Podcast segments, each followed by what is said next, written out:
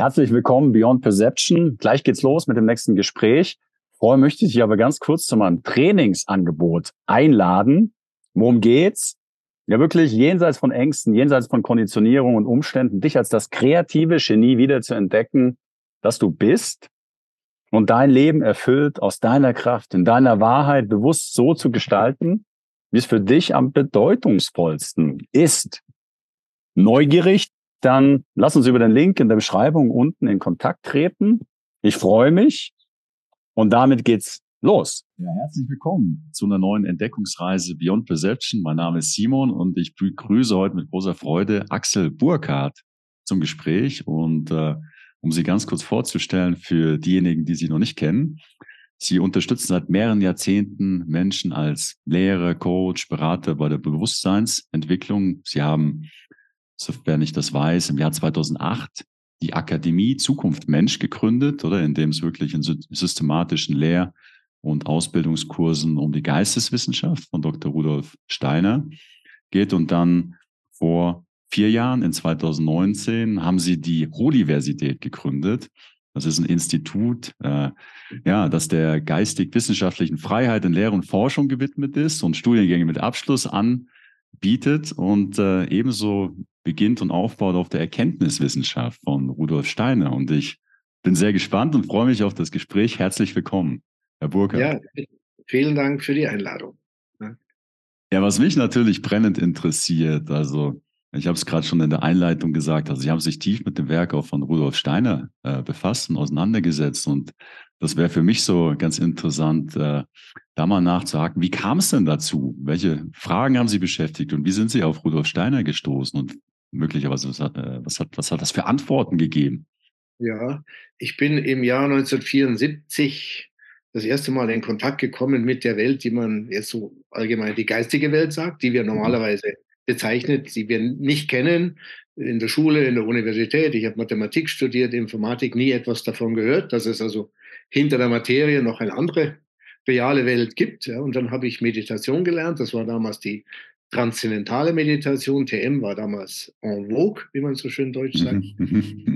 da habe ich gleich meine ersten Erfahrungen gemacht mit dieser Wirklichkeit und gemerkt, die gibt's. Und dann mhm. habe ich mich bereits 1974 auf die Suche gemacht, bin dann 1976 Meditationslehrer geworden. Ja, habe dann jahrelang auch Meditation unterrichtet. Heute nicht mehr in dieser Form, aber anders. Naja, und dann habe ich begonnen, äh, Bücher zu besorgen über diese Welt, nachdem ich da gehört habe, da geht es um Reinkarnation und Karma, Wiedergeburt, nie etwas davon gehört. Ne? Klassisch äh, eher neutral aufgewachsen. Äh, Religion, ich war zwar evangelisch, bin dann irgendwann ausgetreten, aber das war bei uns sehr frei. Und dann habe ich festgestellt, hoppla, da gibt es ja eine Unmenge an Literatur, eine Unmenge an hm. Wissen und dieses große alte vedische Wissen aus Indien. Und das hat mich so fasziniert, deshalb wollte ich unbedingt gleich Mediationslehrer werden. Also der Lehrer liegt mir irgendwie im Blut. Mhm. Nachdem ich diese Bücher alle so Stück für Stück da mir besorgt habe, die man klassisch kennt, von Yogananda bis Elisabeth Reich, wie sie alle heißen, mhm. in der Bibliothek steht dann so ein Buch, Geheimwissenschaft, das klang sehr interessant, Rudolf Steiner nie gehört nehme das Buch mit und dann kam der nächste Flash. Das war ein echter Flash, weil bis dahin hatte ich schon bereits ein Seminar gemacht über die großen Yugas, die, die Zeitalter der Inder, der Vediker. Mhm. Mhm. Ja, und jetzt lese ich in einem Buch von Rudolf Steiner, dass er die Inkarnationen der Erde geschaut hat in der Akasha-Chronik. Das war für mich etwas, wo ich gesagt habe, hoppla, das spirituelle Wissen ist ja hier bei uns im Westen. Das war für mich eine mhm. Offenbarung bis dahin habe ich gemeint, ja, wir sind ja die Obergurus. Ne? Und dann stelle ich fest, mhm. da gibt es einen Österreicher, einen Europäer, der geistig schauen konnte, der für mich ein Maharishi war, ein großer Seher, ein wirklich großer Seher. Und dann hat meine Reise in die Anthroposophie begonnen. So bin ich, so bin ich drauf gestoßen und dann hat sich dieses ganze Universum der Anthroposophie oder der Geisteswissenschaft mir halt Stück für Stück so über die Jahrzehnte erschlossen. Ne? Ja, also ähm, also ich bin durch das normale Bildungssystem gegangen, ich bin zur Schule gegangen, habe studiert Finanzen und habe ich angefangen zu arbeiten. Und erst in den letzten Jahren merke ich, dass es eigentlich komplett andere Weltbilder gibt, denen ich nie ähm, begegnet bin, ja, in meinen, wie auch immer, knapp 40 Lebensjahren. Was würden Sie, also wenn, wenn, also Sie, wenn ich das richtig, richtig verstehe, dann haben Sie bald Ihr 50-jähriges Lehrjubiläum. Äh, das ist ja Ja, ja, habe ich, ja. Unglaublich. Ja, was würden Sie denn sagen? Also für Menschen, die jetzt mit äh, den Lehren oder dem Wissen von Rudolf Steiner noch nicht begegnet sind. Was, was, was hat Rudolf Steiner so ausgezeichnet oder wel welches Weltbild ähm, ähm, hat, hat Rudolf Steiner kommuniziert? Also Sie haben ja natürlich schon einige Begriffe jetzt gerade erwähnt, aber vielleicht auch für jemanden, der jetzt noch nicht so den, den Kontext hat. Ähm, wie würden Sie Rudolf Steiner beschreiben? Oder? Ja, das ist mittlerweile sehr klar und sehr eindeutig. Es wird oft so überhaupt nicht beschrieben. Und da gehen wir 2500 Jahre zurück, nämlich als die Menschen begonnen haben, eigenständig zu denken. Das war eigentlich erst um diese Zeit. Früher war das mhm. anders. Da haben die Leute Offenbarungen bekommen. Das Denken angefangen haben die griechischen Philosophen. Das war von der Weltevolution damals erst möglich. Und dann kam der, der erste große wissenschaftliche Denker, das war Aristoteles. Mhm. Und Aristoteles hat die erste Wissenschaft der Menschheit überhaupt begründet, nämlich die Logik. Und die Logik ist heute immer noch gültig, Grundlage jeder Wissenschaft, das logische Denken. Er hat das logische Denken wissenschaftlich untersucht, also sich selbst. Mhm, mhm, es war eine Form der Selbsterkenntnis, wie funktioniert dieses Denken da in mir. Daraus ist die erste Wissenschaft geworden. Das wissen auch die wenigsten. Und ähm, der zweite große Schritt war dann mit Euklid die, die Begründung der Mathematik auf der Basis der Logik. Das waren die ersten zwei großen Wissenschaften der Menschheit. Und seitdem beginnen wir eben wissenschaftlich zu denken, das heißt Wahrheit nicht mehr auf religiöse Offenbarung von außen wartend zu erfassen, weder von einem Guru noch von einem Priester oder einem Papst, sondern mhm. zu beginnen, aus mir selbst heraus Wahrheit zu schaffen. Aristoteles und Euklid haben das in den beiden Bereichen geschafft. Dann kam eine lange Pause bis ins 15., 16. Jahrhundert und mit Kopernikus und Kepler und dann Galilei kam die Naturwissenschaft. Das war der nächste große Schritt. So, und dann die Naturwissenschaft. Was haben wir damit untersucht? Na, das, was wir sehen können. Hören, riechen, schmecken. Die materielle Welt. So, was hat gefehlt? Die Wissenschaft von der geistigen Welt. Die hat noch gefehlt. Die gab es noch nicht.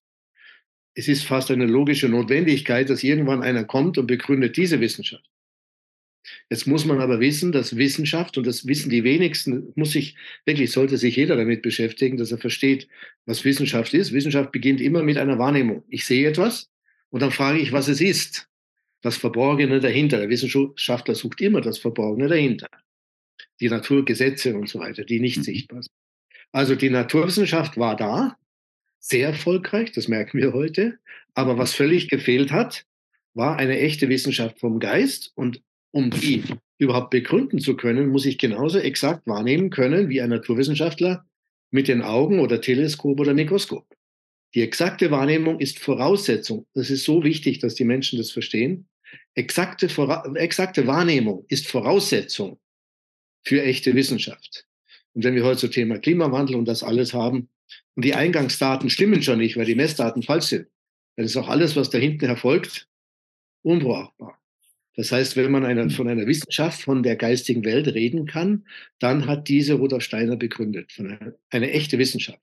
Deshalb ist er sozusagen der Repräsentant der neuen Wissenschaft, die jetzt das Spektrum der Wissenschaften vollständig macht. Rudolf Steiner ist der Begründer der Geisteswissenschaft. Hm. Und ähm, also jetzt also, über Jahre sind. dass er auch eine Weltanschauung dadurch oder ein Weltbild kreiert hat, ist die hm. Folge einer Wissenschaft. Aber zunächst geht es um die wissenschaftliche Methodik selbst und dann die Ergebnisse als, Welt, als Weltbild. Ne?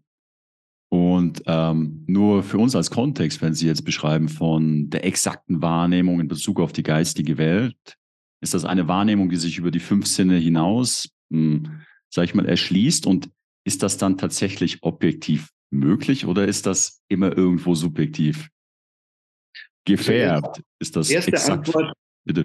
Erste Antwort, es ist möglich und längst bewiesen. Das ist längst bewiesen, weil alle alten Lehren wie der Yoga, Ayurveda, Ayurveda, der eine alte, Jahrtausende alte Medizin ist, ich habe den ja selber studiert, basiert auf den Erkenntnissen von Rishis, das heißt vom geistigen Seher.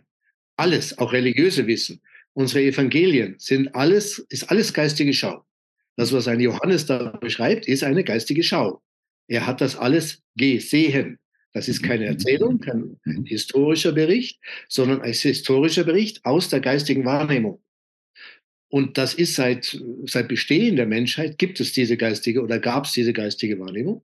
Die haben wir erst wieder verloren. Wir müssen sie neu erobern in einer neuen Form, nämlich Wissenschaftler. Und das hat Rudolf Steiner möglich gemacht. Das heißt, er hat auch einen genauen Weg beschrieben, einen wissenschaftlichen, wie man äh, das entwickeln kann, weil das liegt jenseits unserer normalen Sinne.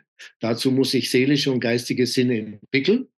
Das, was früher die Menschen natürlich hatten, müssen wir wieder entwickeln. Und das ist außerhalb der normalen körperlichen Sinne. Das sind dann Wahrnehmungsorgane, man spricht ja immer vom dritten Auge mhm, mhm, mhm, und so weiter. Die sind real und alles, was man dort wahrnimmt, wenn man richtig geschult ist, dann werden nämlich diese Organe auch richtig ausgebildet wie ein Auge. Dann sieht man auch objektiv und korrekt und dann sehen auch die geistigen Seher dasselbe, wie wir mit physischen Augen auch. Und ist das dann auch, was Sie dann in einem der drei Schwerpunkte der Universität und äh, dem, ich glaube, Begriff Erkenntniswissenschaft oder Erkenntnistheorie dann wirklich Menschen ermöglichen? Nein, die, die Erkenntniswissenschaft ist eine Voraussetzung dafür, okay. dass wenn man geistig schaut, dann richtig denken kann. Weil Sie müssen ja das, was ich sehe, ne? also mhm. wenn ein, ein ich sage immer, wenn nehmen wir irgendwo im Urwald noch, wo ein Volk lebt, das noch nie mit der Zivilisation in Berührung kommt, und die sehen eine Pullerdose. Dann sehen die was. Sie sehen was, aber sie haben keine Ahnung, was das ist. Also nehm, nehmen wir an, es würde ein inneres Auge geöffnet werden und man würde ein geistiges Wesen sehen. Man wüsste nicht, was es ist. Also muss ich auf der anderen Seite mein Denken so klar ausbilden, dass ich keiner Illusion und keinem Irrtum unterliege. Und das macht die Erkenntniswissenschaft. Die Erkenntniswissenschaft kommt vor der Anthroposophie. Die ist eine Notwendigkeit, genauso wie die Logik. Ich brauche die Logik für ein korrektes Denken. Und deshalb also, ist die Erkenntniswissenschaft die absolut notwendige Vorstufe, sogar vor jeder Geisteswissenschaft. Also in dem Sinne die korrekte Interpretation der Beobachtung. Die korrekte Interpretation mit den korrekten Begriffen, die mit der Wirklichkeit übereinstimmen. Das braucht ja der Physiker genauso. Das braucht jeder Naturwissenschaftler. Würden die alle Erkenntniswissenschaft studieren, dann hätten wir nicht so viel Missbrauch in der Naturwissenschaft. Ist das auch eine, ist das genau eine der Gründe, warum Sie die Akademie Zukunft für Mensch und dann die Universität gegründet haben? Oder was würden Sie sagen, ist der, der Kernpunkt der Differenzierung vielleicht zu also gewöhnlichen oder anderen Bildungsinstrument, äh, Bildungsinstitutionen? Der Kernpunkt, warum ich das Ganze gemacht habe, mhm. ist, weil das mein Lebensplan ist. Das war, ist völlig klar.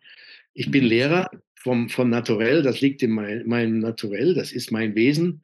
Und durch meinen ganzen Lebensweg habe ich verstanden und versteht später, warum das so sein muss, dass ich irgendwann das lehren musste. Das ist mein Auftrag in diesem mhm. Leben. Mhm. Dieses gewaltige Werk von Rudolf Steiner, das sind äh, 350 Werke mit ungefähr 10.000 Vorträgen und 40 geschriebenen Ja, und, und jedes Buch an sich ist, da kann man äh, ein Jahr lang locker oder zwei Jahre dran studieren, äh, das in eine systematische Form zu bringen. Das war immer mein Bestreben und deshalb habe ich die Akademie gegründet, um das dem normalen Menschen einfach beizubringen. So ist das entstanden.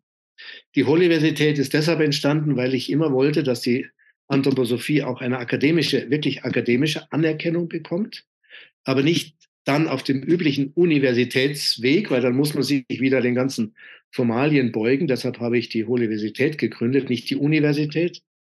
Die Einheit in der Vielheit, sondern die Ganzheit der Vielheit, mhm. Mhm. die Universität, dass ich sage, ich mache das, was Universitäten auch tun, aber auf die Art und Weise, wie man das ganzheitlich tut und nicht nur intellektuell, aber genauso fundiert, und die Basis dafür muss die Erkenntniswissenschaft sein. Deshalb war der erste Studiengang die Erkenntniswissenschaft, ist auch der, der größte und der erfolgreichste. Also in diesem Jahr, im vierten Jahr, haben wir 200 Teilnehmer.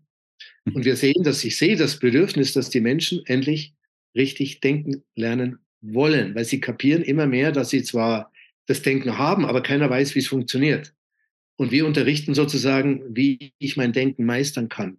Weil nur wenn ich mein Denken meistere, kann ich auch meine Gedanken meistern. Und wenn ich das nicht kann, dann haben mich die Gedanken und nicht ich sie. Mhm. Und das ist Erkenntniswissenschaft, die Schulung des Denkens und die Meisterschaft im Denken. Und ich weiß nicht, ob das in der Kürze des Gesprächs möglich ist, aber könntest du uns einen kleinen Einblick geben, wie lernt man denn das richtige Denken? Oder was ist Voraussetzung, um das überhaupt? Äh ja, ist eine wunderbare Frage. Wie, wie, haben, wie hat Euklid äh, Mathematik gelernt. Doch die Frage, wie konnte eine Mathematik entstehen? Weil alle mathematischen Objekte, die es da gibt, den Punkt, den Kreis, die Linie, gibt es ja in der materiellen Welt nicht. Eine Linie hat die dicke Null. Mhm. Deshalb existiert sie nirgendwo in der Materie, aber wir alle rechnen damit. Den Punkt gibt es draußen nicht. Aber der Mathematiker, der Physiker rechnet damit. Den Kreis, die Kreislinie hat die dicke Null. Ja, wenn wir was hinmalen, ist es kein Kreis, sondern nur ein Hinweis auf ein gedachtes Objekt. Das heißt, die mhm. ganze Mathematik findet wo statt? In unserem Denken. Mhm. Was hat, also das muss man erstmal, habe ich, ich habe ja Mathematik gelernt, studiert mhm, und wusste das nicht. Kein Mathematikprofessor hat mir das gesagt. Das musste ich erst über, über meinen indischen Lehrer und vor allem über Rudolf Steiner lernen, dass das eine Geisteswissenschaft ist. Mathematik ist pure Geisteswissenschaft, findet nur in unserem Denken statt, nur in unserem Geist. Also wie geht das? Indem ich meinen Geist beobachte. Ich beobachte die mathematischen Objekte in mir, die Vorstellung von einem Punkt, die Vorstellung einer Zahl, die Vorstellung von Plus und Minus. Das ist, läuft alles geistig, genauso wie in der, in der Logik von Aristoteles. Das sind zwei Geisteswissenschaften, wo ich das Einzige, was ich beobachten kann, ist mein Denken. So, jetzt kommt die Erkenntniswissenschaft. Was muss ich beobachten? Mein Erkennen. Wie funktioniert das denn, dass ich sage, ich sehe einen Gegenstand, so dieser Ureinwohner im Dschungel, der sieht etwas und er fragt, was ist das? Ich muss die Idee dazu suchen. Um, um herauszufinden, wie das funktioniert, muss ich nur mich beobachten. Das heißt, Erkenntniswissenschaft bei uns nicht draußen an der Uni. Die Erkenntnistheorie an der Uni ist völlig anders, weil da wird das überhaupt nicht gemacht. Da werden nur Gedanken beobachtet. Was wir beobachten ist, wie? Wie geht denn mein Erkennen? Und das hat Rudolf Steiner in seinem ersten Grundlagenwerk, die, die Grundlinien einer Erkenntnistheorie, der goethischen Weltanschauung, das hat er damals zugrunde gelegt. Das ist unser erstes Hauptwerk, das wir wirklich durcharbeiten, wo Rudolf Steiner beschreibt, wie man erkennt, wie das Erkennen funktioniert, indem man sich selber beobachtet. Und das machen wir. Das ist ein rein praktisches Studium. Wir beobachten uns selbst. Es ist ein Studium in Selbsterkenntnis. Aha, was passiert denn in mir? Ja, Sie können ja, wenn Sie jetzt hier hingucken, machen die Augen zu. Das Erste, mhm. was Sie feststellen, ist, da ist noch ein Bild da. Ja, da ist ja noch ein Bild da. Das nennen wir zum Beispiel Vorstellung. Ach, das ist ein Bild.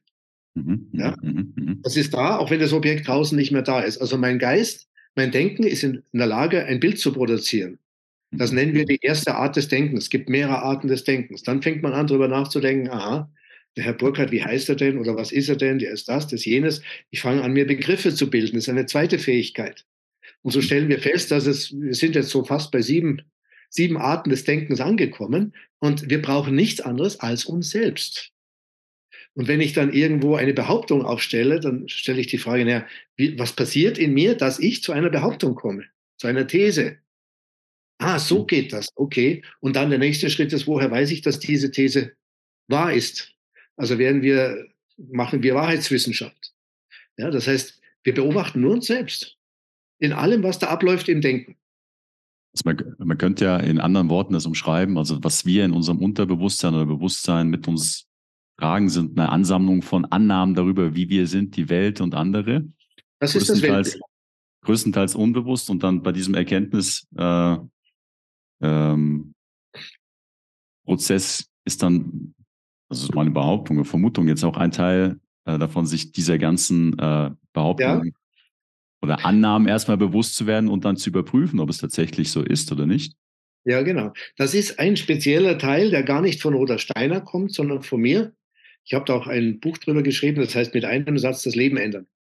Das ist eigentlich so mein originäres Werk, weil da kommt meine Erfahrung aus der Mathematik zugute und da geht es um unsere Glaubenssätze. Und wenn man versteht, was Glaubenssätze mit uns machen, nämlich genau was Sie geschildert haben, naja, wir bauen da unser Weltbild drauf auf wenn aber so ein Glaubenssatz nicht stimmt, dann bauen wir uns ein Weltbild auf, das in vielen Teilen völlig falsch ist, aber weil wir es selber aufgebaut haben, glauben wir auch mhm. dran.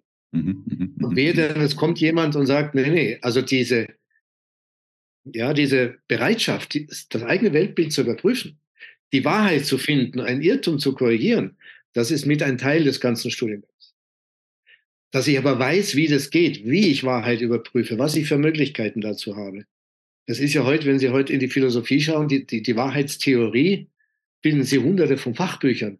Hm. Da ist nirgendwo Einigkeit, weil man eben das nicht tut, was Rudolf Steiner angeregt hat, nämlich nicht, nicht nach Theorien zu suchen, sondern zu beobachten, wie geschieht denn das in mir? Ne? Also diese ganze Sache mit Glaubenssätzen wird bei uns bearbeitet, Weltbildarbeit wird gemacht. Ne? Das führt aber dann im zweiten Teil vom Studiengang dann in das Thema, was Sie auf Ihrer Website auch geschrieben haben, Freiheit. Was ist Freiheit? Hm. Und zum Schluss sogar, was ist Liebe? Haben Sie auch stehen. Ne? Also diese, diese drei Begriffe von Wahrheit, Freiheit und Liebe erarbeiten wir in diesem Studiengang und zwar sauber, exakt, wissenschaftlich auf der Basis dieser Erkenntnisfähigkeit. Soweit es im Rahmen dieses Studiengangs möglich ist. Da gibt es Grenzen, weil wir noch nicht in die Psychologie reingehen. Also um diese Begriffe endgültig zu klären, braucht man dann später die Geisteswissenschaft. Hm. Aber wir lernen, Begriffe sauber zu klären, sodass, wenn wir uns unterhalten, dass wir genau wissen, was wir darunter verstehen. Ne? Dass, wenn wir über Wahrheit reden, wir beide dasselbe verstehen hm. und wir nicht aneinander vorbeireden. Das ist ein, ein Hauptthema im Studiengang und das ist auch hm. die genannte Kommunikation, eigentlich ist ein Studiengang in Kommunikation. Wie lerne ich, dass ich verstanden werde und wie lerne ich den anderen zu verstehen? Gehört genauso dazu. Spannend. Also in meiner eigenen Erfahrung, also habe ich immer wieder erlebt, dass jeder von uns hat irgendeine eine, eine Wahrnehmung, eine Erfahrung, versucht die zu kommunizieren, hat aber nicht unbedingt, äh, benutzt nicht das gleiche Vokabular, wie der Gegenüber ich das beschreiben würde oder benutzen würde, um die. Genau. Ich behaupte jetzt, das ist eine CD. Da mhm. sagen Sie, nee, das ein Buch. Ja, was mhm. ist es? Mhm. Wenn wir Gegenstände haben, die uns vertraut sind, dann wissen wir sofort, es ist ein Buch. Wenn es um geistige und seelische Dinge geht oder Werte wie Wahrheit, naja, wer sagt uns, was Wahrheit ist? Dafür muss es genauso eine Wissenschaft geben, die genauso exakt ist wie Mathematik und Logik. Weil wenn wir den nicht haben, dann reden wir dauernd mit Worten über Dinge, die es vielleicht gar nicht gibt. Vielleicht gibt es ja Wahrheit gar nicht. Wer soll uns also sagen, was Wahrheit ist? Und das lernen wir in der Erkenntniswissenschaft 100% exakt zu machen. Hm. Und bei der Liebe. Ja, wir lernen, wie das geht. Dass ich eventuell eine andere Wissenschaft noch dazu brauche, wie die Psychologie. Das, das, das grenzt wir dann klar ab und sagen, mit der Erkenntniswissenschaft können wir so weit gehen. Wir wissen, wie das Erkennen geht. Aber jetzt wende es an in der Mathematik, in der Logik, in der Psychologie, in der Physik, in der Chemie, spielt keine Rolle. Du weißt dann, wie das saubere Denken geht. Das ist eine Schule im Denken. Und was meine Vermutung ist, wenn ich Ihnen zuhöre, was als Folge passiert, ist, das Selbstverständnis ändert sich komplett, oder? Weil die Identifizierung ja. vielleicht mit Glaubenssätzen, mit Gedanken äh, hinterfragt. Ja. Und die Menschen verändern sich schon im ersten halben Vierteljahr schon. Die Leute merken, sie verändern sich ganz, ganz fundamental. Sie lernen besser zuzuhören. Sie lernen mehr auf den anderen zu hören, den anderen versuchen zu verstehen, begreifen, wie viel sie teilweise im Irrtum befangen sind, wie sie es auflösen können. Und es befreit ungemein. Es befreit die Menschen. Und jetzt haben Sie gesagt, es gibt sieben Arten des Denkens. Würden Sie die ganz kurz erwähnen, einfach aus Interesse? Was, ja, was verbirgt sich dahinter? Ich habe ja, ich ja zwei schon erwähnt. Das ist das ja, Vorstellungsvermögen, genau. sich ja. Bilder zu machen oder sich Begriffe zu bilden. Ja. Ich muss mir einen Begriff bilden. Oder was bei uns normalerweise nicht unterschieden wird. Wenn wir vom Denken reden, dann meinen die Leute immer den sogenannten Verstand. Dann fragt man sie, was ist denn der Verstand? Mhm. Keiner. Keiner wird es ihnen sagen. Mhm. Weil, es keiner gelernt hat, es aber doch, es wird einige vielleicht geben. In der Philosophie, das wird heute nicht mehr so gemacht, lernt man, was Verstand und Vernunft ist. Das ist eine das analytische Denken und das andere das synthetische Denken. Jetzt haben wir schon wieder zwei verschiedene Arten des Denkens und die muss man unterscheiden. Man darf nicht dauernd sagen, der Verstand, der, ich, ich kann es schon nicht mehr hören, es ist alles der Verstand. Mhm. Dabei ist es nur eine Fähigkeit in unserem Denken. Logik mhm. ist eine nächste Fähigkeit. Ja? Mhm. Also es sind jetzt schon fünf verschiedene Fähigkeiten, die ich erwähnt habe. Und kommt die Intuition übrigens auch vor. Ne? Also sind alles Begriffe, die wir sauber erarbeiten, dass wir genau wissen, was sind unsere, unsere, jetzt kann ich wirklich sagen, unsere Denkvermögen. Das ist nämlich unser Vermögen. Das größte Vermögen, das wir im Leben besitzen, ist unser Denkvermögen. Das ist das Wichtigste, weil mit dem Denken können wir alles steuern. Sonst, ja, ohne, ohne ein klares Denken sind wir immer verloren. Das Fühlen hilft uns da nicht viel weiter. Das kommt zum Schluss. Das lernt man übrigens auch im Studiengang. Den Wert des Fühlens, da an seiner richtigen Stelle. Aber das ist unser Vermögen und das lernt man in der Erkenntniswissenschaft, das zu erkennen und korrekt und sinnvoll fürs Leben zu nutzen. Hm, hm. Und jetzt haben Sie die Begriffe Freiheit und Liebe erwähnt. Das ergibt sich dann aus diesem das Denkvermögen. Richtig. Ich muss nämlich, um dahin zu kommen, erst einmal wissen, welche äh, welche Instanzen in mir vorhanden sind. Wenn ich von Freiheit rede, wovon rede ich? Das ist die Philosophie der Freiheit von Rudolf Steiner, sein drittes philosophisches Hauptwerk. Dazwischen ist äh, das Buch Wahrheit und Wissenschaft. Das sind die drei Werke, die wir hier studieren. Ich muss ja wissen, wo findet überhaupt die Freiheit statt? Wo? Die einen reden von politischer Freiheit, sage ich, tut mir leid, gibt es nicht. Die Freiheit eines Volkes gibt es nicht. Es gibt nur die Freiheit im individuellen Geist. Und das fängt immer im Denken an. Und dann kommt erst der freie Wille. Und deshalb muss man da schon, das wird klar unterschieden, was Freiheit des Denkens ist und was Freiheit des Wollens ist. Und da muss ich, wenn ich sage, ich bin frei im Willen, ja, was muss ich feststellen? Was muss ich herausfinden? Habe ich einen Vorteil? Habe ich eine Emotion, die reinspukt? Habe ich eine innere Stimme, die da reinspukt, die mir sagt, tu doch das und ich glaube, ich tue es frei?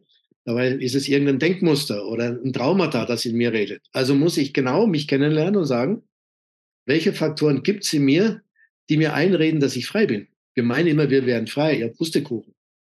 Und das ist ein Riesenthema, herauszufinden, welche Faktoren, das ist dann schon Psychologie, welche mhm. Faktoren in uns da sind, grundsätzlich, die uns hindern, frei zu denken. Und dann wird der Begriff der Freiheit ganz exakt, ganz exakt bestimmt. Und dann sieht man, was das für ein gewaltiger Wert ist und wie schwer das ist, den auch nur einmal am Tag oder zehnmal oder 50 Mal wirklich umzusetzen. Die meiste Zeit handeln wir nämlich unbewusst und dann sind wir nicht frei. Das ist eine richtige Schule in Freiheit, die wir da machen. Hm. Und in welchem Zusammenhang oder äh, in Bezug auf die Liebe, was, ähm, was, was, äh, wie könnte man das umschreiben? Wir haben ja auch der Begriff der Liebe gilt genau dasselbe. Ja? Mhm, mh. Wer weiß schon, was es wirklich ist. Wenn man es mit den Leuten dann erarbeitet, dann merkt man schon, dass sie es wissen. Trotzdem ist es ein Riesenthema. Äh, wir behandeln es auch nicht im Detail, weil da muss man wieder in die Geisteswissenschaft gehen. Aber vom Grundprinzip ist die Frage, was meinen wir mit Liebe? Liebt ein Tier seine Kinder? Wir würden sagen, ja. Man könnte aber sagen, ja, aber das ist der Instinkt, das ist nicht das, was wir unter der Liebe verstehen, wo wir uns entscheiden müssen, uns zu verzichten. Christliche Nächstenliebe. Dazu muss ich innerlich frei sein.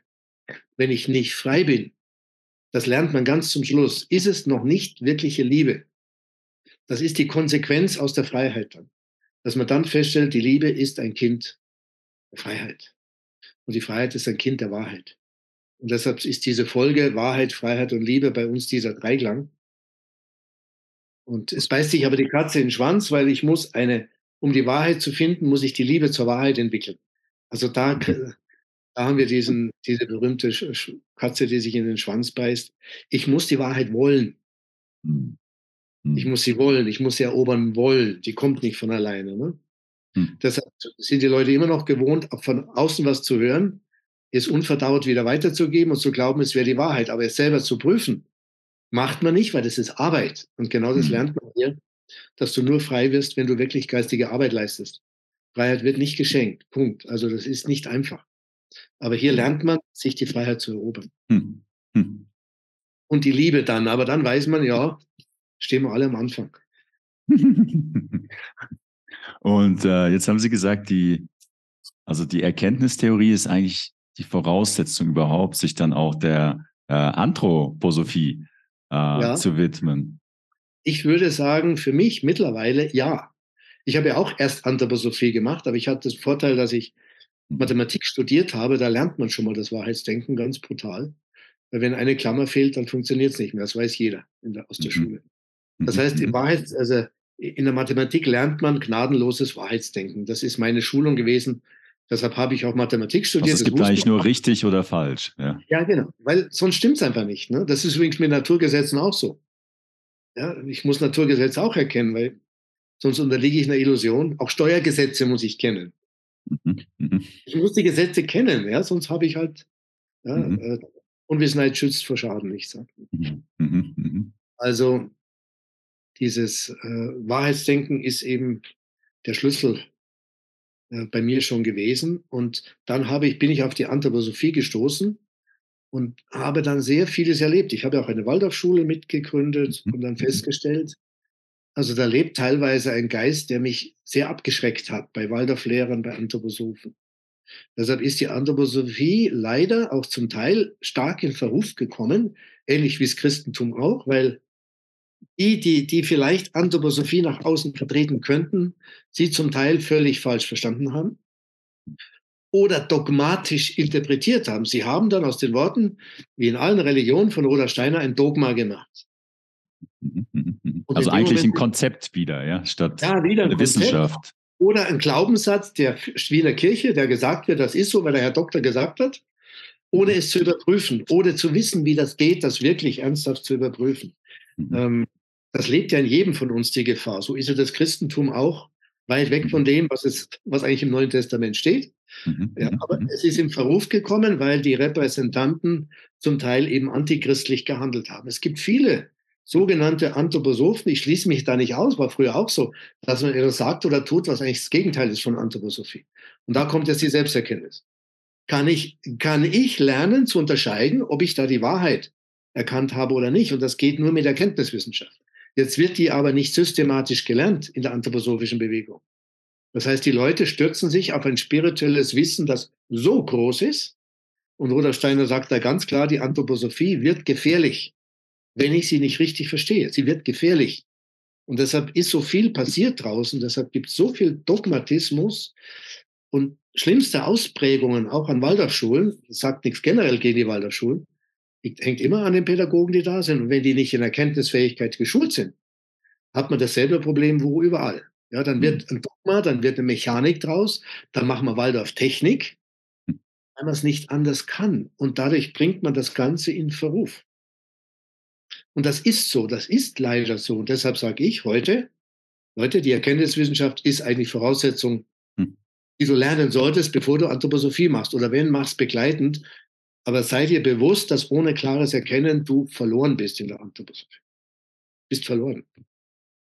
Hm. Es hat ja jeder ein gesundes Erkenntnisvermögen in sich. Deshalb hm. passiert ja auch viel Gutes. Ist ja nicht so, dass da nur schlechte Anthroposophen draußen sind. Überhaupt nicht. Gibt es hervorragende Leute. Ja, weil das Erkenntnisvermögen ist ja da. Nur es systematisch zu studieren und zu beherrschen, ist ganz was anderes. Und in dem Sinne auch das richtige Denken lernen, das ist einem jeden möglich, der diese Intention Absolut. hat oder der, der, das möchte. Das ist nicht, ah, die einen, die haben ein gutes Gehirn, die können richtig denken, sag ich mal, und den anderen ist das nicht in die Wiege gelegt, sondern hat im Gehirn gar nichts zu tun, das lernt man auch in der Erkenntniswissenschaft, hm. dass das Denken ja nicht im Gehirn stattfindet. Und das also das Gehirn hört man zumindest immer wieder, ja. Ja, natürlich. Bei uns ist immer das Gehirn, immer die Materie, aber das ist ja der Trugschluss. Hm. Aber es ist wirklich so, und ich bringe immer das Beispiel. Ich sage immer, Leute, warum lernen Kinder in der Schule Grammatik? Warum lernen die Grammatik? Die können es doch schon. Wenn du in einem normalen Elternhaus aufwächst, also früher war das so, ne? heute hm gibt es immer weniger normale Elternhäuser. Die kommen halt mit einer Sprache, wo die Grammatik eventuell gestört ist. Aber früher haben die Kinder normale, gute Grammatik gesprochen, weil sie es durch Nachahmung gelernt haben. Wieso sollen die etwas in der Schule lernen, wenn sie schon können? Wieso soll ich das Denken lernen? Ich kann das doch schon. Ja, natürlich kannst du das. Du verwendest es dauernd, aber du hast keine Ahnung, wie es geht. Hast du es jemals gelernt? Ich habe es nicht eigentlich durch meinen Studiengang, den ich entwickelt habe, habe ich, kann ich jetzt sagen, ich weiß jetzt, wie es denken geht. Ja. Ich habe vorher die Bücher von Steiner auch gelesen. Erst als ich das tun durfte oder gemacht habe, ich mache jetzt einen Studiengang, jetzt im vierten Jahr mit Hunderten von Menschen, jetzt kann ich langsam sagen, ich weiß, wie Denken funktioniert. Mhm. Es ist zwar beschrieben bei Steiner, aber es in einem Studiengang zu machen und mit Hunderten von Studenten immer wieder durchzuarbeiten und festzustellen, ja, das sind die Gesetze des Denkens. Und wenn du die kennst, kannst du sie anwenden und dann kannst du dein Denken beherrschen. Deshalb kann das Kind, nachdem es in der Schule Grammatik gelernt hat, die Sprache beherrschen. Und zwar bewusst. Es geht um das Bewusstsein. Die Wissenschaft macht uns die Dinge bewusst. Die Erkenntniswissenschaft macht uns bewusst, was wir längst können, was wir aber nicht bewusst anwenden, weil wir die Gesetze nicht kennen. Wenn ich die Gesetze eines Autos nicht kenne, kann ich mit dem Ding nichts anfangen. Ich muss die Gesetze des Denkens kennen. Wenn die Leute meinen, ja, wieso Gesetze, gibt es da Gesetze? Ja, dann komm in den Studiengang, da merkst du, was es da alles für Gesetze gibt. Warum hat Aristoteles eine Logik, eine ganze Wissenschaft aufgebaut? Das sind alles Gesetze des Denkens, des logischen Denkens, ganze Wissenschaft. Und die Erkenntniswissenschaft ergänzt den Rest zur Logik. Ne? Und was, was wir jetzt auch gerade noch gesagt haben, den Unterschied zwischen etwas vielleicht lesen und glauben zu verstehen, aber äh, durch die Anwendung eigentlich erst ja, die Anwendung richtig, verstehen. Man muss, muss es anwenden und dann merkt man in der Anwendung, hoppla, das habe ich noch nicht verstanden, das habe ich noch nicht verstanden und dann merkt man, wie tief das geht. Hm. Weil unser Denken ist ein, ein so faszinierendes Geschenk und das ist einzigartig im Universum. Für mich ist das einzigartig. Und das ist so groß, deshalb können wir das alles, was wir hier tun. Ne? Das ist eine wunderbar, also ein, ein, ein wunderbares Geschenk, unser Denken, weil lernt man, ich sage das jetzt wirklich, ich sage das auch ganz bewusst, man lernt in der Erkenntniswissenschaft auf Du und Du mit Gott zu stehen. Das ist so. Das ist so. Weil man stellt nämlich fest, dass das Denken nicht einem gehört, sondern das Denken ist da. Man taucht mit seinem Ich, mit seinem Bewusstsein in das Denken ein und dann stellt man fest, wow, das denkt ja dauernd und ich kann das benutzen. Ich kann steuern aber es mhm. ist nicht mein Denken. Es ist ein, ein göttlicher, ja, ein Gött, ich sage jetzt nicht Maschine, es ist keine Maschine. Das ist ein göttlicher Organismus, der mir zur Verfügung steht, die Wahrheiten des ganzen Universums erkennen zu können und anwenden zu können. Das ist ein, solch, ein, ein solches Geschenk. Und da einzutauchen und das kennenzulernen und auf Du und Du mit diesem geistigen Wesen, sage ich mal hier, jetzt sage ich bewusst, wie wir den nennen, nämlich den Geist Gottes. Das ist der Geist. Das Denken ist der Geist Gottes. Wir sagen bei uns der Heilige Geist. Jesus hat gesagt, der Geist der Wahrheit. Der Geist des Denkens ist nichts anderes als der Geist Gottes. Der steht uns zur Verfügung schon immer. Hm. Wir wussten nur nicht, dass das der Geist Gottes ist, weil das Gott ja so weit weg ist. Jetzt stellen wir fest, das, das erleben die Leute in dem Studiengang, Mensch, ich bin auf du und du mit dem Geist Gottes, weil ich kann das nicht denken, sondern erleben. Ich erlebe das in meinem Denken und ich er erkenne das. Man, man kann das beobachten, das, das machen wir in den Übungen, dass man wirklich beobachtet, wie dieser Geist funktioniert. Das ist so genial. Wir beobachten halt das erste Mal. Früher haben wir es einfach gemacht. Und dann hm. kam das und wir haben die Ideen gehabt. Aber wir haben nie gefragt, wie macht unser Denken das denn, dass auf einmal eine Erfindung entsteht, dass wir auf eine Intuition kommen. Das lernt man alles in der Erkenntniswissenschaft. Und was Sie vorhin richtig gesagt haben, man braucht keine Voraussetzung dafür. Weil das Einzige, was wir untersuchen, sind wir selbst das, was uns hm, hm, hm, hm. Ich brauche keine Schulbildung dafür. Ja, es ist nicht schlecht, die zu haben. Kein Abitur. Es gibt keine Voraussetzung für diesen Studiengang, weil das Einzige, was ich untersuche, ist das, was mir am nächsten steht, nämlich mein Denken und die Erkenntnisfähigkeit. Das kann jeder beobachten und dann stellt er fest, ach wow, ich kann das ja, also so funktioniert das. Aha. Hm. Und das sind Offenbarungen, wo die Leute natürlich merken, und vor allen Dingen kommt eines dazu, das muss ich sagen, was, was die wichtigste Erfahrung ist, die die Leute machen. Wir alle sind Suche. Und wir stellen immer die Frage, wo finde ich einen Anker in meinem Leben, einen wirklichen Anker? Und hier erleben diese Leute, erle erleben die Studenten, die Studierenden, Studentinnen, sie erleben diesen Anker. Es ist nämlich genau dieses Denken, auf das man sich hundertprozentig verlassen kann. Unser ganzes Leben lang wenden wir das Denken und Logik an und haben nie nachgefragt, wieso funktioniert das immer mhm. hundertprozentig richtig. Mhm. Das lernt, lernt man hier und dann macht man die Erfahrung von tiefem Selbstbewusstsein, weil man auf einmal merkt, ich bin ja in diesem Geist Gottes verankert. Der steht mir zur Verfügung. Der liefert mir, wenn ich es korrekt mache, jede Wahrheit. Und das ist eigentlich das Wichtigste, dass das hier, ich sag mal, das ist tief religiös, aber nicht in dem Sinne, dass ich an irgendwas glauben muss, mhm. sondern ich arbeite auf du und du bewusst jetzt zusammen mit dem Geist Gottes. Das haben wir schon immer gemacht.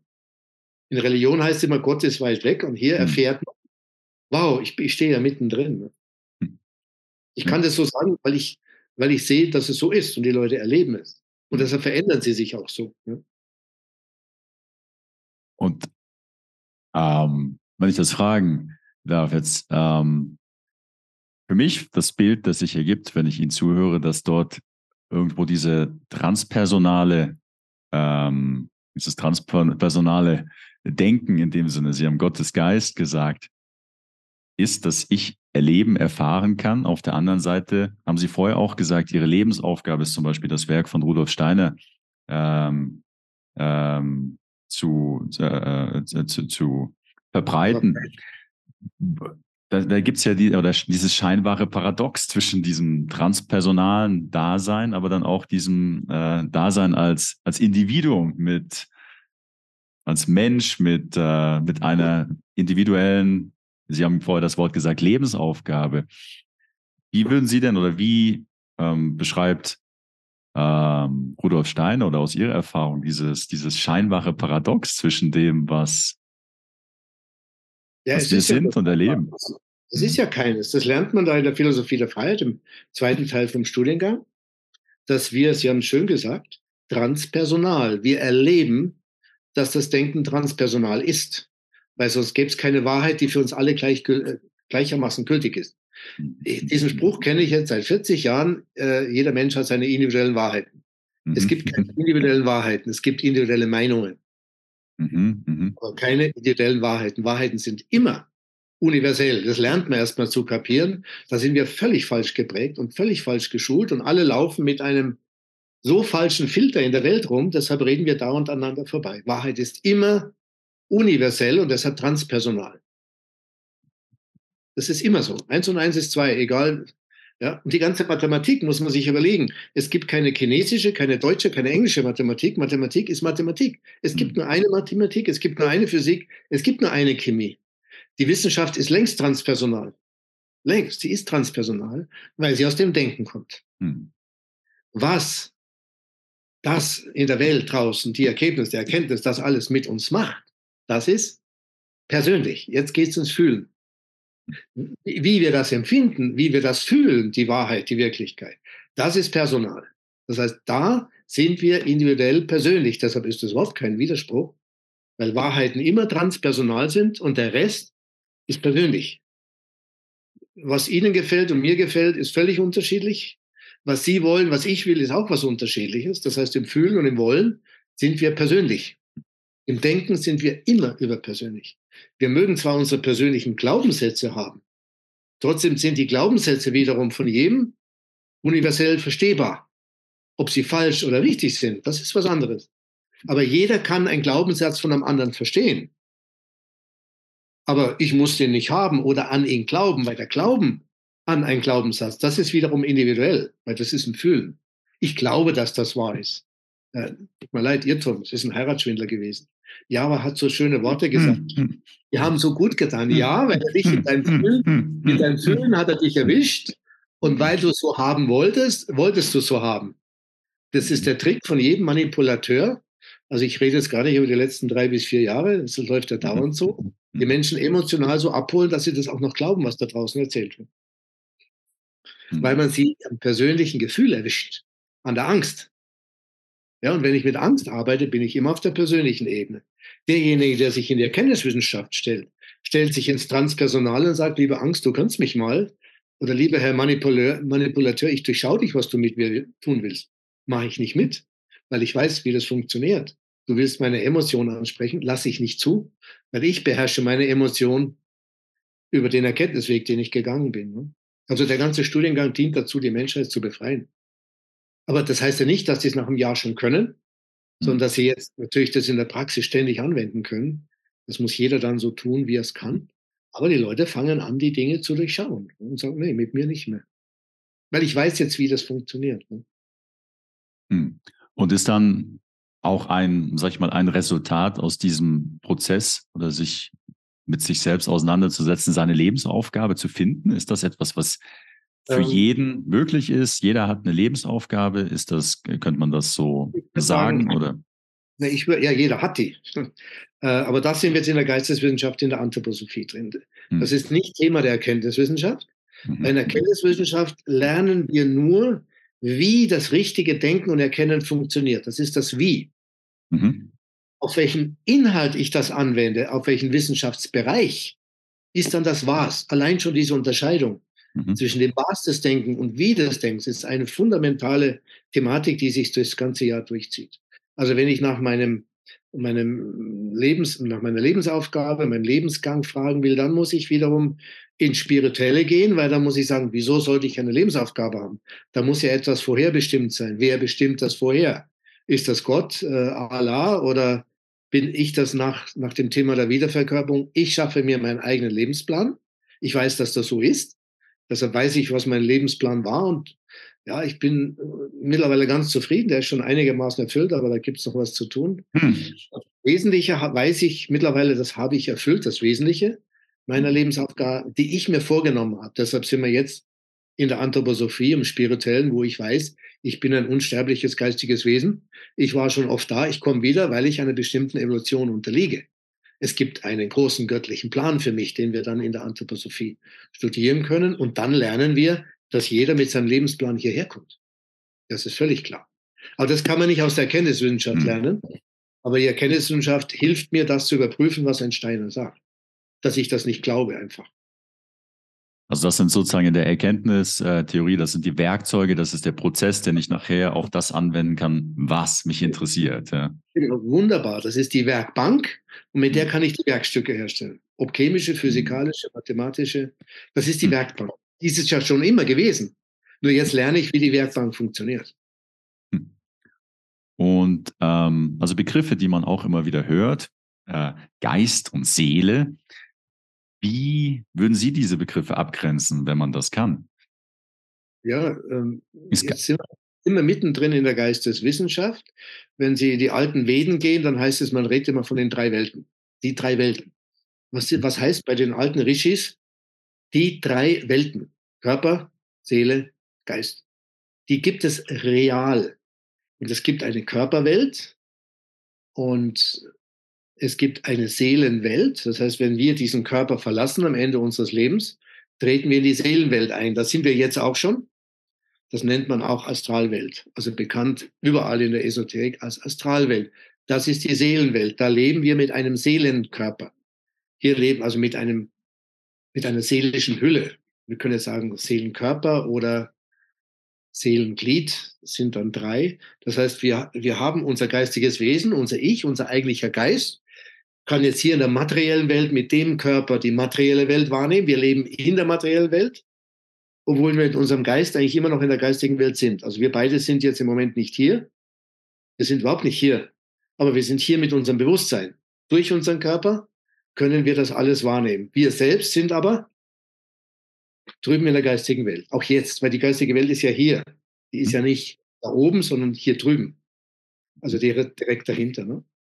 Also während wir uns hier anschauen, auch nur Person, ist unser Geist, ja, unser Ich, arbeitet hier über die Augen, nimmt uns wahr und verarbeitet uns alles.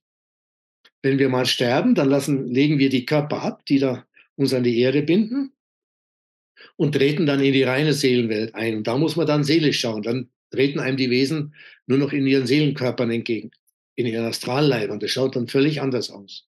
Sehr viel später dann legen wir auch diese Leiber ab und treten in die eigentliche geistige Welt ein.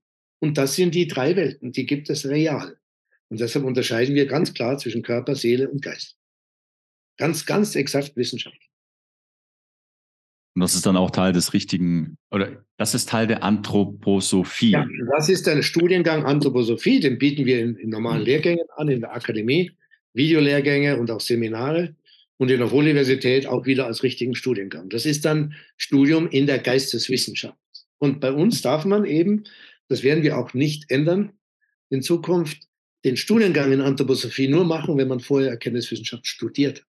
Hm. Und das ist so schön, und zwar ganz, ganz konsequent, weil ich sehe, wie viel Missbrauch getrieben wird, wenn man nur Anthroposophie macht, ohne die Denkinstrumente zu beherrschen. Man kann als Gasthörer teilnehmen, aber nicht als Student. Da muss man vorher studiert haben, um dann Abschluss zu bekommen. Und Damit man eben diese, diese drei, diese drei ähm, Bereiche tatsächlich exakt wahrnehmen kann. Richtig, genau. Ja, also, und, und dann ist es eben so, dass ähm, die Menschen dann, wenn wir sie immer interviewen, auch nach den Studiengängen nach dem ersten Jahr, wieso, ja, ich wollte eigentlich Anthroposophie studieren, es ging ja nur mit Erkenntniswissenschaft. Jetzt bin ich so dankbar dafür, hm. dass ich das studiert habe. Hätte ich mir nie gedacht. Weil kein Mensch versteht, dass man es denken lernen muss. Zunächst. Sieht keiner, was das, ne? doch, das muss man. Hm. Man muss die Gesetze erkennen lernen, dann kann man es beherrschen. Hm. Wenn es um die Meisterschaft übers Denken geht, wo man nicht von seinen Gedanken oder irgendwelchen, ja, so kleinen Geistern da hinterm Rohr oder überall gesteuert werden will, muss man sein Denken beherrschen lernen. Hm. Wo, wie, ist ja egal. Aber das geht über Erkenntniswissenschaft. Wenn es hm. woanders ein besseres Studium gibt, dann lasst es mich wissen. ja, da hm. sind wir immer offen, wenn es irgendwo noch was Besseres gibt. Aber ist das, ja, also Thema, das mir immer wieder begegnet. Man weiß nicht, was man nicht weiß. Äh, also man, man, man, man entdeckt es erst, so. wenn man sich äh, damit beschäftigt, ja, was, was da eigentlich tatsächlich für Erfahrungen, Erlebnisse, Erkenntnisse ja, stimmt, ja, möglich sind, ja, unter der Oberfläche. Ja, man könnte höchstens sagen, naja, ich schätze mal, allein wenn man heute Physik oder sonstige Bereiche anschaut, so eine Veröffentlichung, Veröffentlichung von Physik kann ich, kenne ich vielleicht von meinem äh, Abitur her und von dem, wo ich mich beschäftigt habe, 0,0000001 Prozent des Wissens in der Physik. Den Rest weiß ich nicht. Punkt. Selbst ich, der Mathematik studiert, aber sage ich, kenne vielleicht zwei Prozent der Mathematik, vielleicht nicht mal zwei Prozent, weil das so groß ist. Ich weiß ganz genau, also ich schätze, 90 Prozent kenne ich nicht, obwohl ich studiert habe. Hm. Und deshalb kann man sich vorstellen, dass wir so ziemlich von allem noch fast gar nichts wissen. Obwohl wir schon so viel wissen, ja. Also wir wissen schon, dass wir eine ganze Menge nicht wissen. Wir wissen aber, das lernt man in der Erkenntniswissenschaft, dass wir alles wissen können. Es gibt keine Grenzen der Erkenntnis. Die hat zwar mal ein Immanuel Kant gesetzt, aber die werden wieder aufgehoben in unserer Erkenntniswissenschaft. Man erkennt, dass es keine Grenzen der Erkenntnis gibt. Wir sind ein so göttliches Wesen, dass wir alles erkennen können. Man muss halt nur den Weg entsprechend gehen. Ne? Egal also in welchem. Das, sozusagen das, das Instrument, der Prozess ist anwendbar auf alles. Es wird wahrscheinlich noch nicht möglich sein, alles zu erforschen. Nicht, ja. wir haben ja noch mehrere Leben. Wir haben ja noch viele Leben vor uns. Und Sie haben es richtig erkannt, es ist der Prozess. Hm. Und das ist das, was wir in der Erkenntniswissenschaft lernen. Den Prozess, das Wie des Denkens. Ne? Und wenn ich den korrekt beherrsche, dann kann ich es anwenden auf, jede, auf jedes Gebiet. Ne?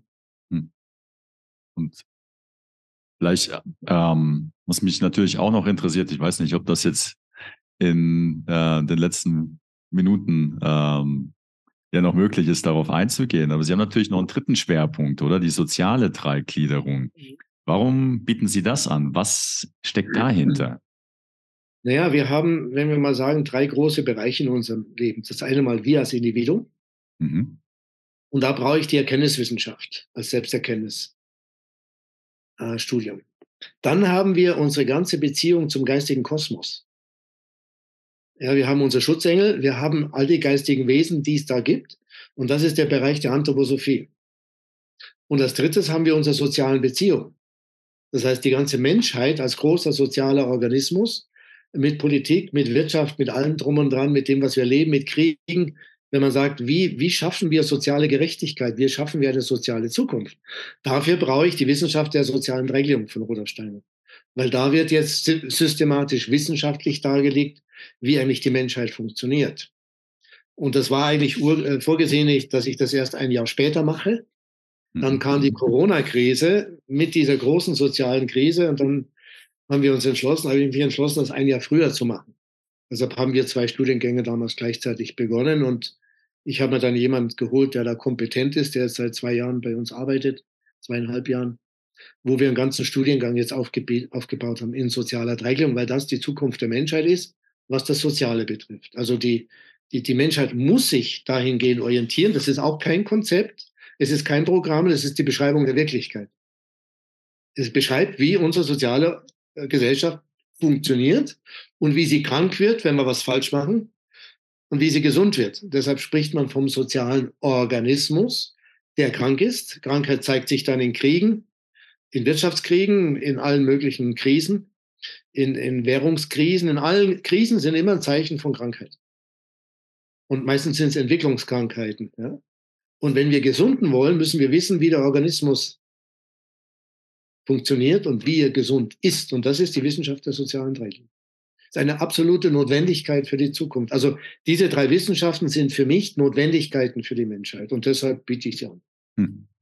Wollen Sie da noch kurz ein bisschen ähm, auf die äh, Prinzipien oder wie dann diese Sozial-Dreigliederung äh, ähm, ja, ja, das, ich, erfolgt oder erfolgen kann? Also ein bisschen immer, Kontext man, habe ich, aber. Das kann man in drei bis fünf Minuten erklären.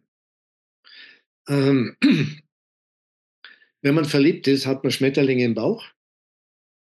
Und die Schmetterlinge steigen dann in den Kopf und dann kann man nicht mehr klar denken. Das heißt, das Fühlen beeinträchtigt das Denken. Mhm. Wenn man am Abend viel gegessen hat und vielleicht noch ein paar Bierchen dazu getrunken hat und vielleicht hinterher noch ein paar Schnäpschen, hat man früher in der Kopfschmerzen. Das heißt, der ganze Verdauungsapparat in seinen Kräften wirkt hinein ins Nervensystem, ins Denken. Dann kann ich nicht mehr denken. Das heißt, die große Erkenntnis von Rudolf Steiner war damals für die Medizin, für den Menschen, dass der menschliche Organismus drei gegliedert ist. Das Nervensystem, das Stoffwechselsystem und das Lungen-Herzsystem, das Rhythmussystem. Und die drei Systeme arbeiten autonom in ihren eigenen Gesetzen und sie dürfen nicht übergriffig werden, weil wenn sie übergriffig werden, stören sie das andere System. Ja, das Rhythmussystem ist zuständig fürs Fühlen, das Nervensystem fürs Denken und der Stoffwechsel für den Willen. Damit haben wir auch Denken, Fühlen und Wollen. So, wenn ich jetzt verliebt bin, dann nimmt, sage ich mal, der Gefühlspol Pol überhand, beeinflusst mein Denken und ich kann nicht mehr klar denken. Das nennt man einen Übergriff. An, ansonsten ist es die Verdauung, die ins Nervensystem geht. Dann gibt es umgekehrt, kann ich mit meinen Gedanken meine Gefühle und mein Herzsystem und Lungensystem krank machen. Das ist dann äh, epigenetische Medizin, das wissen wir alles schon. So. Das heißt, wir haben eine Dreigliederung im menschlichen Körper. Und jetzt war die Erkenntnis von Rudolf Steiner, unsere menschliche Gesellschaft ist auch ein Organismus, der ebenso dreigegliedert ist. Das müssen wir nicht schaffen, das ist so. Es gibt dieses Denken, Fühlen und Wollen. Es gibt das Geistesleben, Kultur, Bildung und so weiter. Es gibt das Rechtsleben mit Politik und es gibt das Wirtschaftsleben, die Wirtschaft. So, und die drei müssen auch autonom sein. Wenn sie übergriffig werden, entsteht Krankheit im Organismus. Das heißt, und das war die große Erkenntnis von Rudolf Steiner, er hat die drei Werte von Freiheit, Gleichheit und Brüderlichkeit aus der Französischen Revolution zugeordnet. Diesen drei Systemen.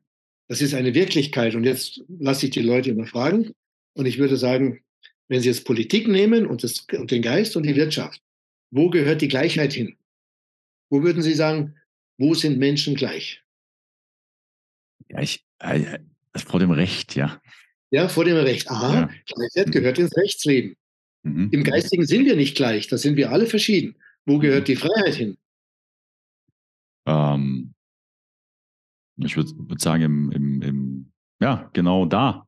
Also Geist. genau im Geist, ja. Also Nee, nee, Sie haben es ja, vorher, Sie haben es ja vorher gesagt eigentlich. Ja? Nein, nein, nein, ich habe das noch nicht zugeordnet. Wenn man dann fragt. Aber Sie, Sie haben zumindest vorher die, die, die Freiheit kurz äh, beschrieben, ja, aber Anfang. Wo gehört ja. die Freiheit mhm. hin? Ja? Mhm. So, mhm. wo gehört dann noch die Brüderlichkeit? Die bleibt übrig. Ne? Wirtschaftlich brüderlich teilen heißt Brüderlichkeit mhm. in die Wirtschaft, Gleichheit in die, ins Rechtsleben, in die Politik und die Freiheit ins Geistesleben. Mhm.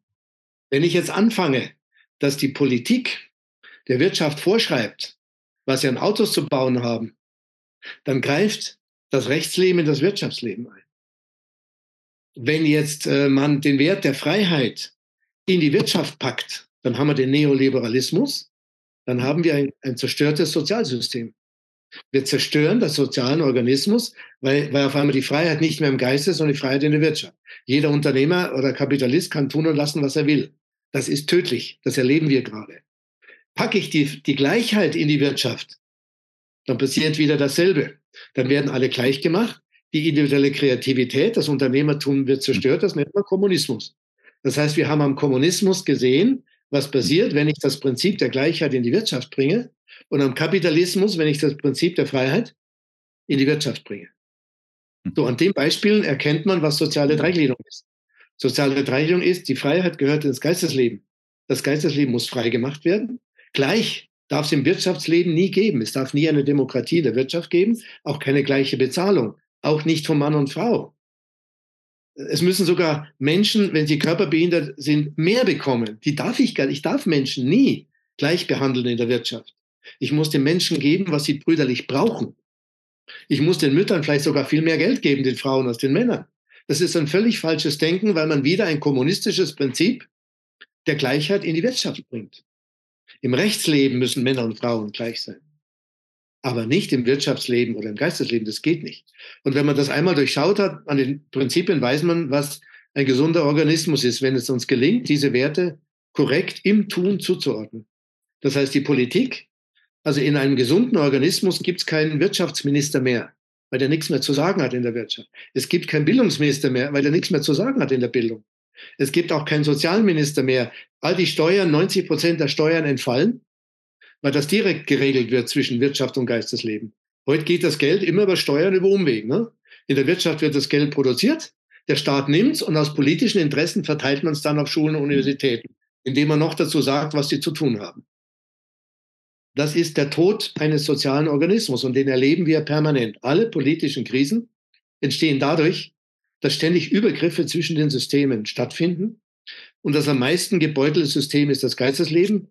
In Staatsschulen, Staatsuniversitäten, im Wirtschaftsleben, im Staatskapitalismus ist das Schrecklichste, was es gibt. Das geht eine Zeit lang gut und irgendwann bricht es zusammen, haben wir im Kommunismus gesehen.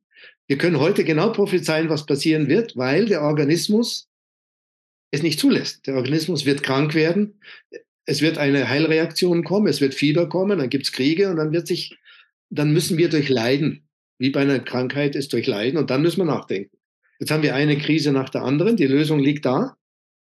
Wenn wir die Lösung nicht ergreifen, wird es uns so um die Ohren hauen, die Krisen. Und zwar so fürchterlich, bis wir so viel gelitten haben, dass wir sagen, jetzt müssen wir doch mal nachdenken. Es ist völlig klar, wie das laufen wird. Und da können die, die Leute gar nichts, die Strippendreher gar nicht, die können gar nicht anders, als so zu agieren. Wenn das Bewusstsein nicht da ist, wie die Gesellschaft funktioniert, werden wir immer nur übers Leid dahin kommen, wie, wie bei der persönlichen Krankheit auch. Wer nicht hören will, hm. muss fühlen. Muss fühlen, er muss es fühlen. Hm. Deshalb sind die Krisen alle da, dass wir merken, wir brauchen die Dreigliederung. Geht nicht anders.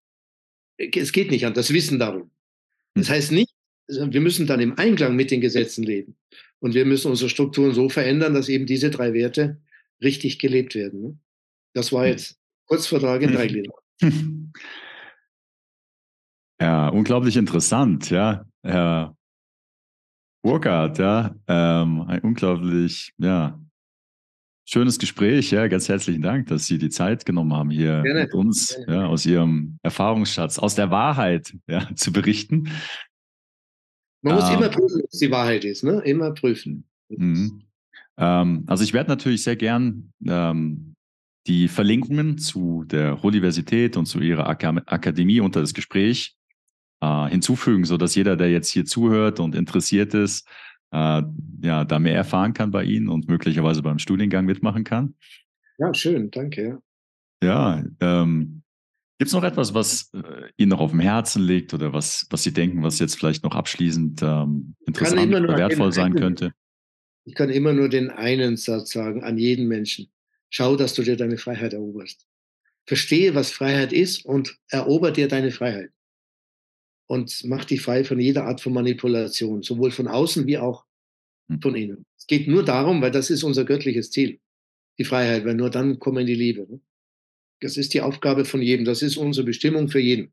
Jeder geht seinen individuellen Weg. Aber bitte arbeitet an eurer Freiheit. Schafft die Freiheit, weil dann ändert sich auch das System draußen. Ganz herzlichen Dank, ja, Herr Burkhardt. Ja. Gerne, gerne, ja.